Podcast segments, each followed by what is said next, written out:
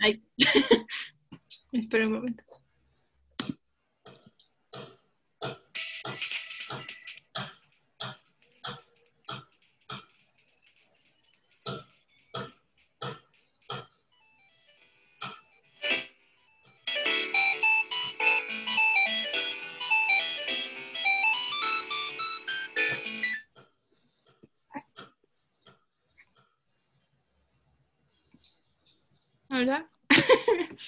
Hola. Hola. ¿qué salió medio choto? Hola. Hola, ¿cómo están? Hola, muy bien. Hola, bien. Todo bien. Bienvenidos todo a todos los que nos están escuchando a nuestro primer episodio de nuestro podcast. Va a ser un podcast dedicado para explicar, eh, pues, temas de, de inmunología. Esperemos que les guste, que lo compartan con, con todos y que, bueno, vamos a empezar. Marquitos. Bienvenidos al primer episodio de nuestro podcast. Y como ya les dije, este es un podcast de inmunología para todos.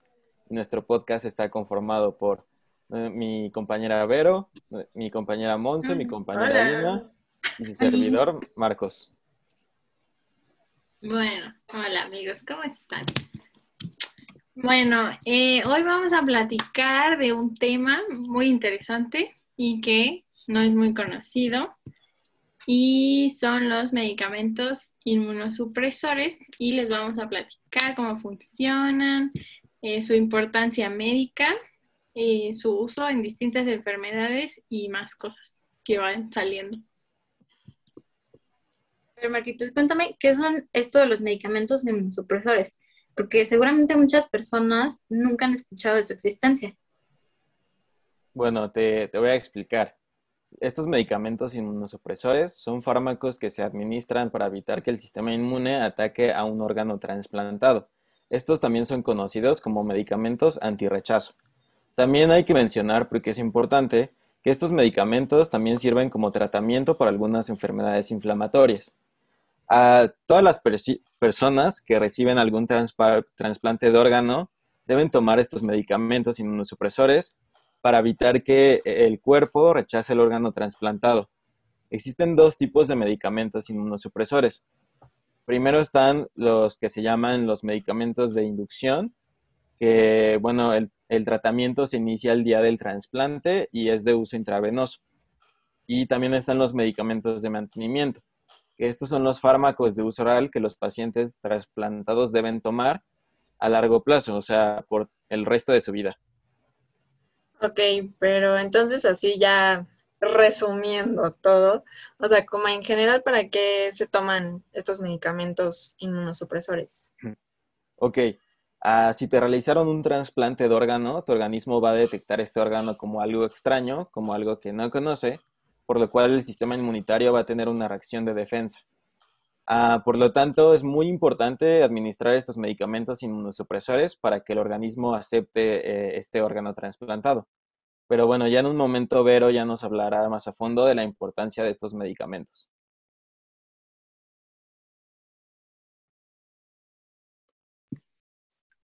Tu micrófono está apagado, Alina.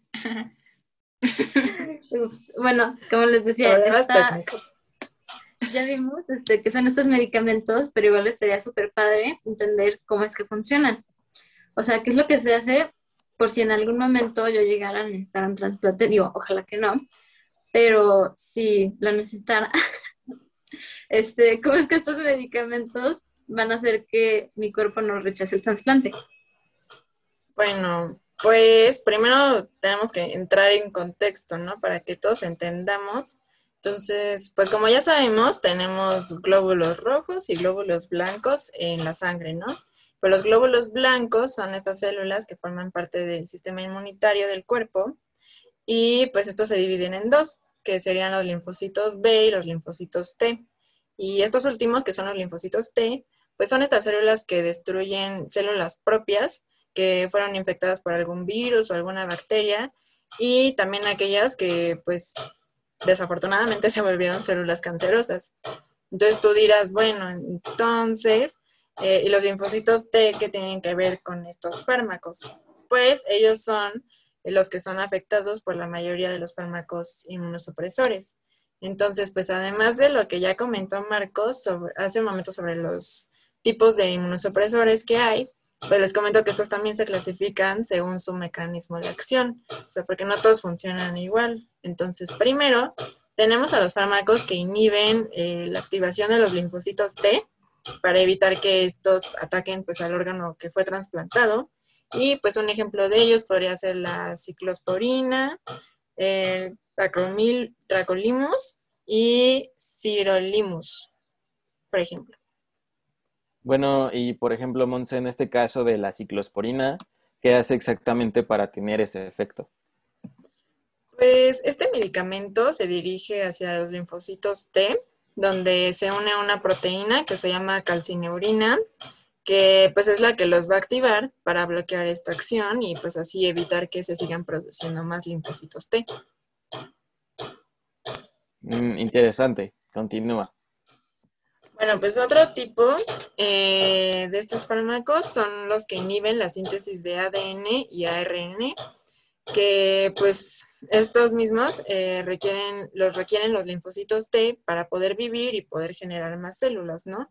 Entonces, si se inhibe la síntesis de estas moléculas, o sea, del ADN o del ARN, también se está inhibiendo la división eh, celular de ellos y pues, por ejemplo, tenemos a la azatioprina, micofenolato, eh, ciclofosfamida, metotrexato, um, la penicilamina, entre otros, ¿no?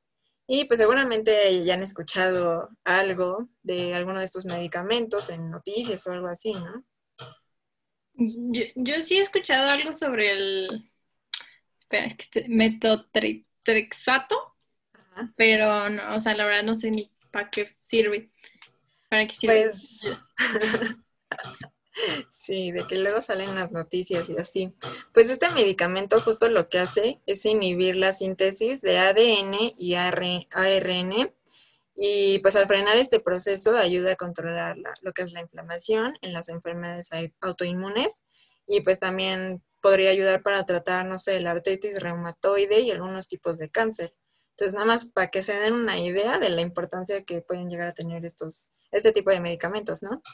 Y pues la otra clasificación serían, por ejemplo, los, los corticosteroides, que estos son un tipo de esteroides que reducen signos y, eh, y síntomas de algunos padecimientos inflamatorios, como lo es este, la artritis, el asma eh, o salpullidos, ¿no? Entonces, algunos ejemplos de estos serían la prednisona, o la dexametasona. Ah, oye, Monse, esos suenan como a los esteroides que usan los deportistas o algo así, ¿no? ¿Tienen algo que ver con ellos? Sí, o sea, sí, justo suenan muy parecidos, pero pues no, son dos cosas completamente diferentes. Y sí, o sea, ambos son esteroides, pero sus mecanismos de acción son muy diferentes, ¿no? O sea, hablando de los corticoides o corticosteroides, eh, un aspecto importante son las citocinas, que son pequeñas proteínas que son muy importantes para controlar el crecimiento y la actividad de ciertas células del sistema inmunitario.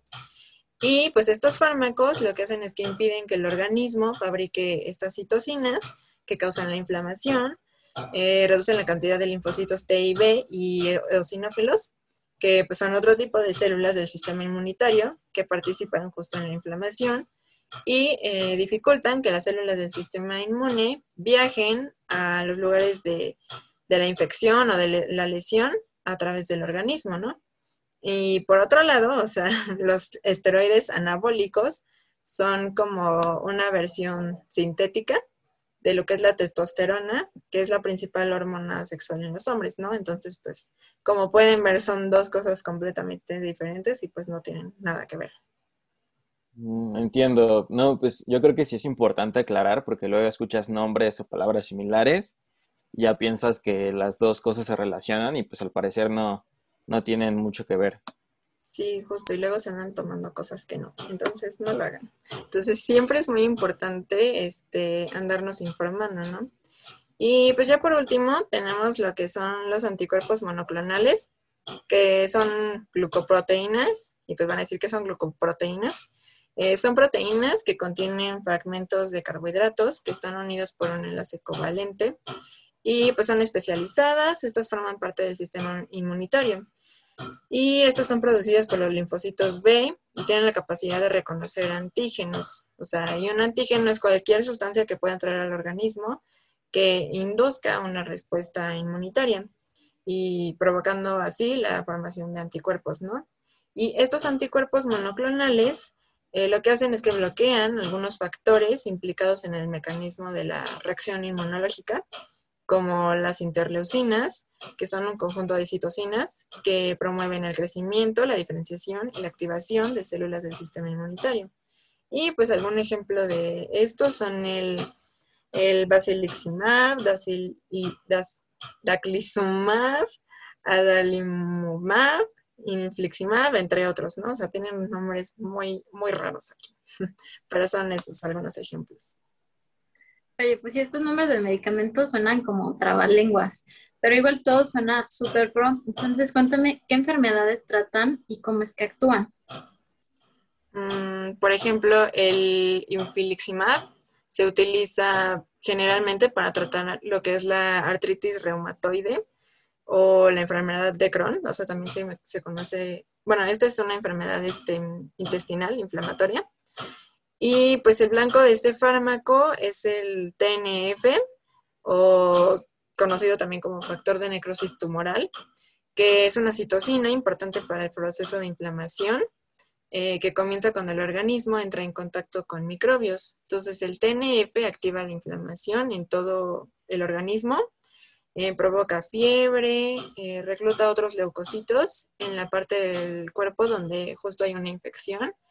Em, en padecimientos inflamatorios como la artritis reumatoide o justo la enfermedad de Crohn, el TNF podría provocar este, daños a las articulaciones, la piel y el tracto digestivo, ¿no?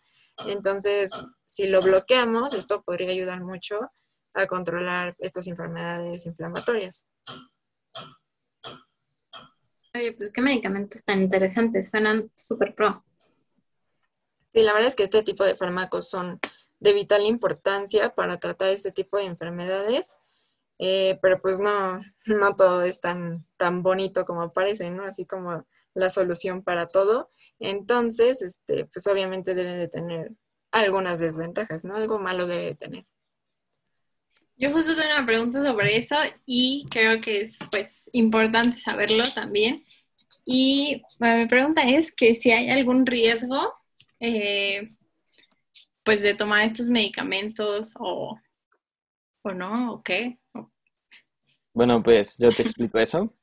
Ah, bueno, pues ya que estos fármacos van a disminuir la actividad de nuestro sistema inmunitario, o sea, van a poner a nuestro sistema muy ah, débil, o sea, no va a estar tanto la defensa.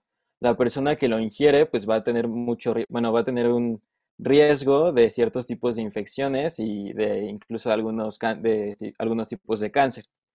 Ah, es muy importante saber y tener en cuenta que estos fármacos hacen que nuestro sistema inmunitario sea menos capaz de detectar y destruir células cancerosas, por lo mismo de que lo pone muy débil y también pues de combatir infecciones que pueden llegar a causar cáncer. O sea, va a poder poner, estos fármacos van a poner muy débil a nuestro sistema, entonces pues va a ser incapaz de, de, realizar su función.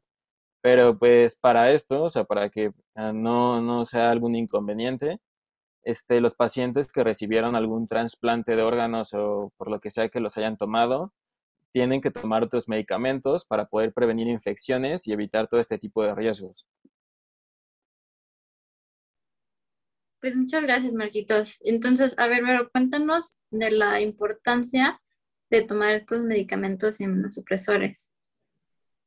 Bueno, miren, eh, estos medicamentos surgieron eh, por la necesidad de prolongar las expectativas de vida de los pacientes que tenían falla en algún órgano y este, pues porque antes, si te fallaba un órgano, pues pues ya no, pues ya no, no había mucho cómo ayudarte, ¿no? Entonces, eh, el trasplante se ha convertido en una alternativa terapéutica para estos pacientes justamente que tienen una falla en algún órgano o incluso que están en fases terminales, ¿no? Eh, bueno, los trasplantes en general eh, constituyen un conjunto de terapias de eficacia demostrada eh, en la mayoría de los casos y el manejo farmacológico constituye una herramienta muy importante para conseguir el éxito en estos trasplantes, ¿no? Y más aún teniendo en cuenta que como el rechazo del órgano, bueno, del sí, del, órgano en el cuerpo. Y no, una disculpa, mis perritos. Este, em, ¿en qué me quedé? Ah, bueno, sí, teniendo en cuenta el rechazo como infecciones que pueden suceder, eh, siguen siendo, estas dos siguen siendo los problemas eh, pues más comunes en los pacientes trasplantados. Bueno, sí, trasplantados. Eh, y bueno, a esto contribuye directamente el desarrollo de nuevos fármacos inmunosupresores y nuevas pautas y protocolos de inmunosupresión. Y bueno, el objetivo es conseguir, como ya dijeron, eh, la aceptación del órgano trasplantado con la mínima alteración posible del sistema inmunitario del paciente eh, y bueno, la aparición en el mercado de nuevos medicamentos, ha bueno, de medicamentos inmunosupresores, ha modificado el tratamiento inmunosupresor, ya dije mucho inmunosupresor, este clásico. Y bueno, conocer el mecanismo de acción de cada uno de estos es fundamental eh, para elegir la estrategia de tratamiento más adecuado pues para cada paciente eh, dado que el grado de inmunosupresión requerida en cada paciente, de nuevo, varía considerablemente en, en función del órgano que se va a trasplantar y el tiempo, ¿no? Sí, eso es súper interesante y es importante conocerlo porque pues luego de que uno se anda automedicando, ¿no? Entonces, pues como ya vemos, todos este, reaccionamos diferente y nuestros órganos y nuestro sistema inmunitario son diferentes, entonces, pues sí, hay que informarnos sobre eso. Y ahora, Marcos, tengo una pregunta para ti. Y es que, ¿hay alguna otra aplicación que se le pueda dar a estos medicamentos inmunosupresores? ¿O se sirven para otra ah, cosa? Mm, bueno, buena pregunta. Ah, claro que sí, Monse. Ah, bueno, aparte, como ya lo habíamos mencionado antes y lo hemos estado mencionando durante todo el podcast, Aparte de que los medicamentos, este, estos medicamentos se utilizan comúnmente para prevenir el rechazo de un órgano trasplantado. Este, también se pueden utilizar para el tratamiento de una enfermedad autoinmunitaria o enfermedades que puedan ser de origen autoinmunitario. Este, además, en algunos casos también se utilizan junto a fármacos esteroideos, ya que pues ayudan a disminuir la dosis y efectos secundarios de la terapia con esteroides. Bueno, yo les voy a platicar un poquito de cómo es el tratamiento eh, en estas enfermedades autoinmunes con estos medicamentos. Cuando una persona tiene una enfermedad autoinmune, no es como que, ah, ya le dan este, este medicamento y ya es una cura, ¿no? No, para nada. Ojalá fuera así. Es más bien eh, un tratamiento para ir, este, pues como calmando los síntomas de así, ¿no? Y bueno, eh, ¿cómo se dice? Eh, bueno, se van a ir disminuyendo los síntomas y malestares de la persona. Ahora, se van a estar preguntando, pues, ¿qué es una enfermedad autoinmune para empezar, no? Eh, bueno, en, algunas enfermedades autoinmunes, como ya las hemos estado mencionando anteriormente, son bastante comunes, como la artritis reumatoide, la psoriasis, entre otras. Eh, bueno, una enfermedad autoinmune es cuando nuestro sistema inmune reacciona contra nuestro propio cuerpo. Entonces van a decir, pues, ¿cómo no? O sea, se supone que nuestro sistema inmune tiene que combatir contra, contra cosas ajenas, bacterias, hongos, etc. Entonces, como ya había mencionado anteriormente mi compañera Monse, tenemos los linfocitos T y los B, eh, que son como pequeños guerreros que tenemos en nuestro cuerpo. Entonces se van a encargar de protegernos cuando tenemos algo extraño que intenta atacar nuestro cuerpo. Y en el caso de los linfocitos B, van a producir una proteína que se llama anticuerpos, que seguramente con todo el coronavirus, pues ya lo super escuchamos, ¿no? Entonces, estos anticuerpos, eh, cuando funcionan normalmente, se pegan a un antígeno, que es este antígeno es como el marcador de una bacteria, de un hongo o cualquier cosa que quiera entrar, ¿no? Eh, pero cuando tenemos una enfermedad autoinmune, eh, nuestro cuerpo está dando la batalla y reaccionando contra, contra nosotros mismos.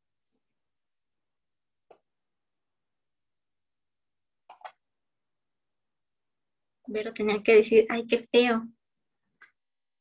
Pero bueno, pues sí, es muy feo este, que nuestro cuerpo nos esté como dando batalla a nosotros mismos, ¿no? Em, entonces, ¿por qué nuestro cuerpo haría algo así? Pues es una muy buena pregunta que alguno de ustedes me podría hacer, ¿verdad? Em, Yo te la hago, ¿puedo? ¿Por sí, qué adelante. cuerpo haría algo así? Explícame, porque no ah, entiendo. Por qué haría es una excelente pregunta, Vero. Eh, hasta el día de hoy no sabemos con exactitud la causa de estas enfermedades, pero se sabe que hay tres factores importantes que en conjunto nos causan estas enfermedades y son la carga genética, es decir, si alguien en tu familia ya tiene esta enfermedad, pues seguramente tú puedes llegar a tenerla. Eh, también este, el segundo factor es que exista una falla en la regulación inmunitaria. Eh, aunque no parezca, nuestro cuerpo pues es casi perfecto, ¿no? O sea, a todos los niveles tenemos pequeñas regulaciones y sin embargo, si existe una falla en estos mecanismos de regulación, pues obviamente estas células que se encargan de protegernos, pues van a salir defectuosas. El último factor es el factor ambiental.